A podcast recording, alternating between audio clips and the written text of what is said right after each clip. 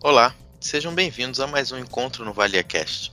Eu sou Henrique, do time de gestão da Valia, e eu vim falar um pouco sobre os nossos resultados no mês de outubro e dar um certo panorama macro desse mês que não foi nada fácil.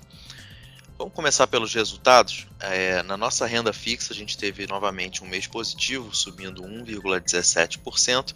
Agora ela acumula 10,25% de alta no ano.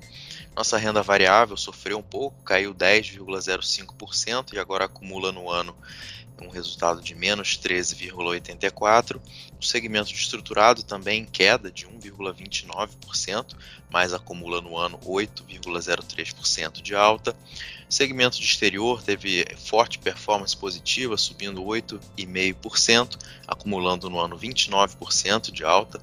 O segmento imobiliário também com leve crescimento positivo, em alta de 0,42, acumulando aí no ano 3,63% de resultado. O segmento de operações com participantes, os nossos empréstimos em alta de 0,98, acumulando no ano 12,86% de resultado. Agora passando ao cenário macro, é, qual foi o pano de fundo né, desse mês de outubro tão desafiador? Foi um mês marcado por preocupações relacionadas ao tema de inflação pelo mundo tivemos uma maior pressão nos preços das commodities energéticas, aliado aos já existentes gargalos nas cadeias de suprimentos.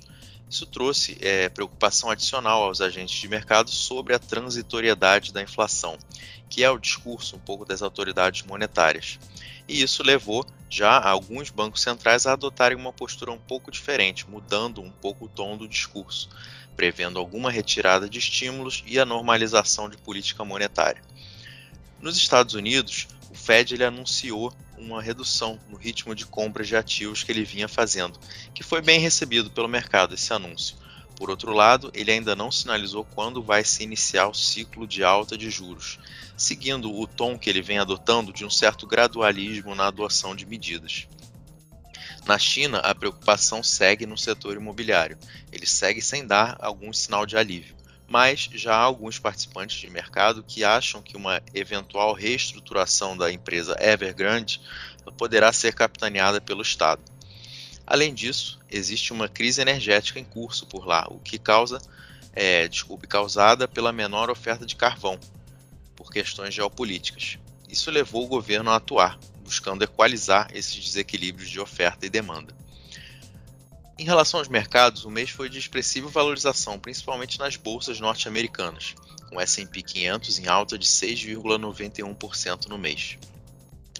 Passando para o Brasil, o mês foi marcado pela ruptura do teto de gastos, uma importante âncora né, de credibilidade do nosso endividamento.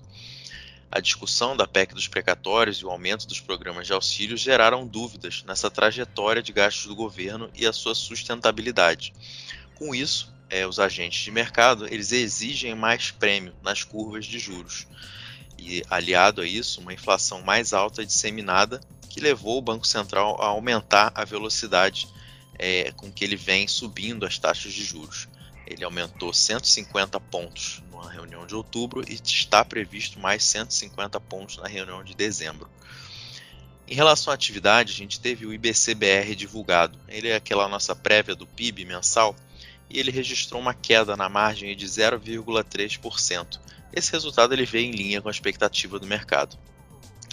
Passando a inflação, o IPCA de outubro ele fechou em alta de 1,25 e acumula alta de 10,67% em 12 meses.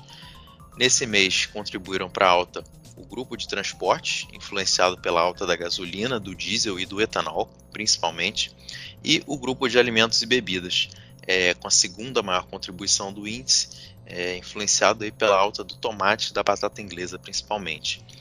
Em relação aos mercados brasileiros, foi um, como eu disse, um mês volátil. Nossa bolsa local, é, representada aqui pelo Ibovespa, ela recuou 6,74%. O destaque negativo foram os setores imobiliário e de consumo. Passando a renda fixa, as nossas taxas de juros pré-fixadas elas oscilaram fortemente, principalmente nos vencimentos até 5 anos, onde a gente conseguiu observar uma alta de 227 pontos base de elevação. Era isso para esse episódio, pessoal. Aguardo vocês no próximo. Um grande abraço.